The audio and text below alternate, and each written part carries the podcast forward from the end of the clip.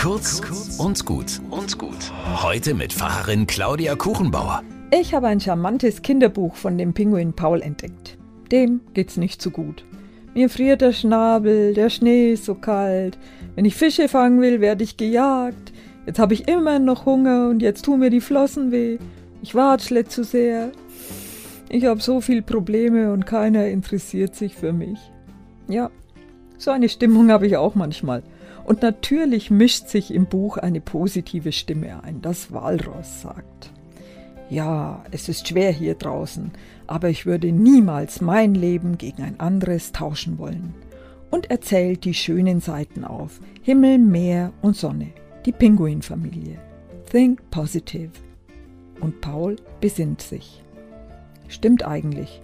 Das ist ja alles echt okay. Und jetzt ist alles gut? Auf der letzten Seite sieht man Paul, wie er denkt, mir friert der Schnabel und es wird viel zu früh dunkel.